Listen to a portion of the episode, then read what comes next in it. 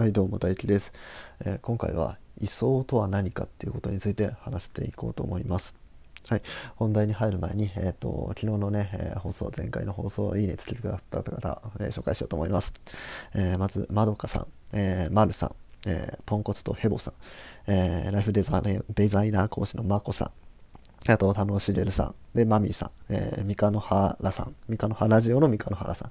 えー、ありがとうございます。はい。で、えっ、ー、と、マミーさんからはね、えっ、ー、と、応援のコメントもいただいて、本当にありがとうございます。で、ちなみに丸さんからは、その、もうアカデミック系配信はもう変態になれっていう言われたんで、ね、もう今日はね、もう変態になります。はい。位相の話っていうことで、もう完全にもう大学数学の話なんですけど、うん、もう、うん、変態的な配信をしようと思います。はい。じゃあ今日本題です。えー、位相っていうことなんですけど、まず位相って何かっていうとこれは、えー、回集合っていうものの一般化なんですよね。はい、で、えーと、回集合っていうのは何かっていうと、まあ、開いてる集合なんで、まあ、逆に閉じてる集合もあるんですね。で開いてる集合の方回集合の方は境界がないものの集合のことを言います。まあ、簡単に言うとね。境界がないものの集合。例えば0より大きくて1より小さいようなものとかね。うん、これ0と1を含んでなくて0から1の間の数字。まあ、こういうような端っこを含んでないものを回集合と言います。逆に端っこ含んでいるもの、えー、0以上1以下 0, 含ん0と1を含んで0から1の間っていうふうにやるとこれは平集合になるんですね。で今のは、まあ、数直線上の1次元の話だったんですけどこれは別に2次元でも OK です。ある領域、まあ、例えば、まあ、円の内部とか考えた時にその円の境界を、えー、含んでない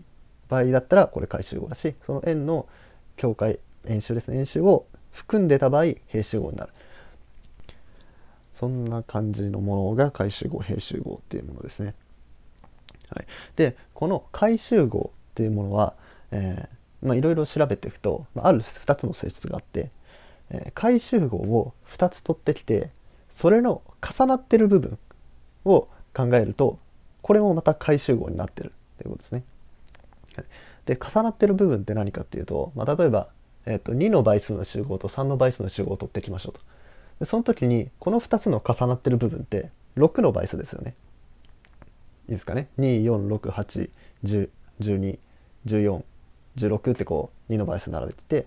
3の倍数を並べて下にの段に36912ってどんどん並べてたら6の倍数が共通してるわけじゃないですか。でそういうふうに共通しているものを取ってくるとそれもまたえー、回集合になってる。というのがまず1つ目の性質。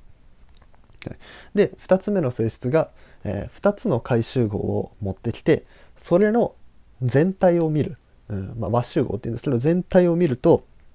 これもまた回集合になってると。さっきのまた、えー、っと2の倍数3の倍数の例で話すと、えー、2468012と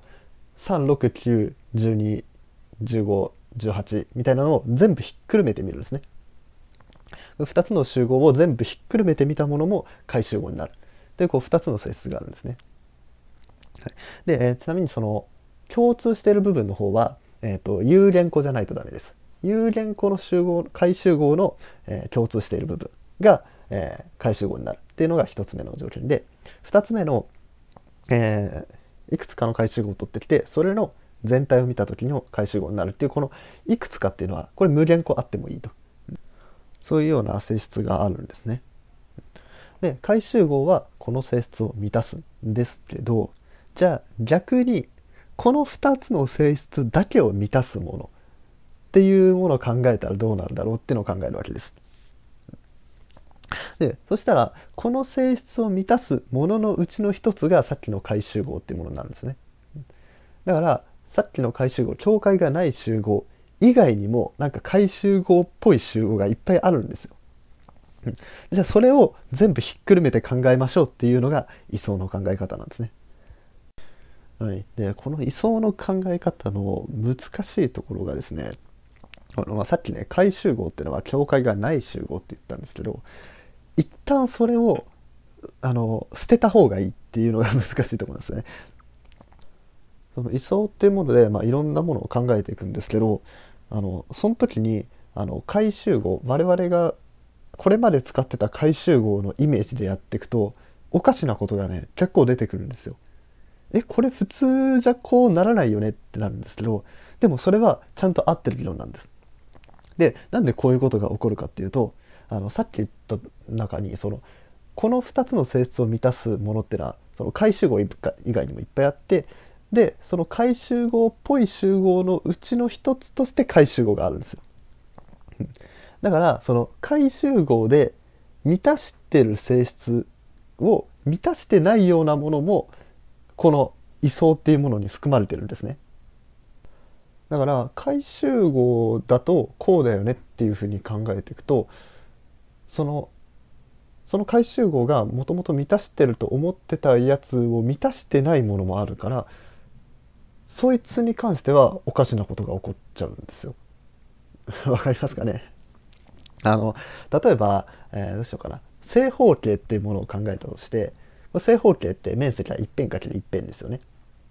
でその正方形を考えた後にその後長方形を考えましょうってなった時にこれ、えっと、面積は一辺かける一辺では出せないですよね。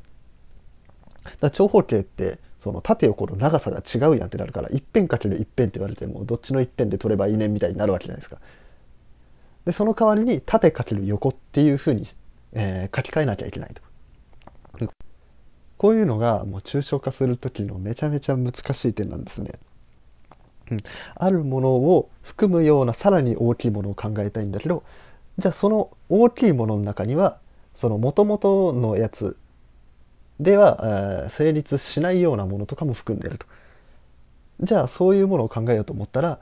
じゃあ元々のやつに成立してるっていう思い込みを一旦捨てなきゃいけないと。これがね難しいんですよ。で逆に具体化するのは簡単ですよね。長方形が縦かける横でした。じゃあ正方形はどうなるでしょうという。まあ、縦かける横の、縦と横の長さが同じになるってことは一辺かける一辺でいいよねっていうので具体化はめっちゃ簡単なんですけど抽象化がめちゃめちゃ難しいんですよ。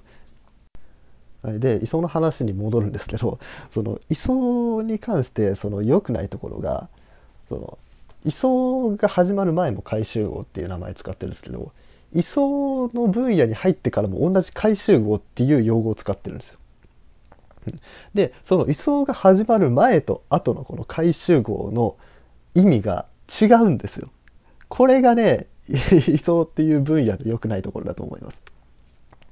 なんか新しい回集合に変わるような名前つければいいのにって思ったんですけどもうねとにかくそこを受け入れるその回集合これまでの回集合を一旦捨てて新しい回集合というものを受け入れなきゃいけないっていうのがこの位相の難しいところなんですね。はい、というわけで今回は位相っていうものについてお話していきました。はいまあ、これからもねこんな感じでもう全然レベル帯を考えずに俺が 最近学んだ面白いことをゴリゴリ紹介していくっていうのもやっていこうと思うのでよかったら次回も聞いてもらえたらなと思います。はい、えー、それじゃあ、えー、いいねとかフォローなどお願いします。それじゃあバイバーイ。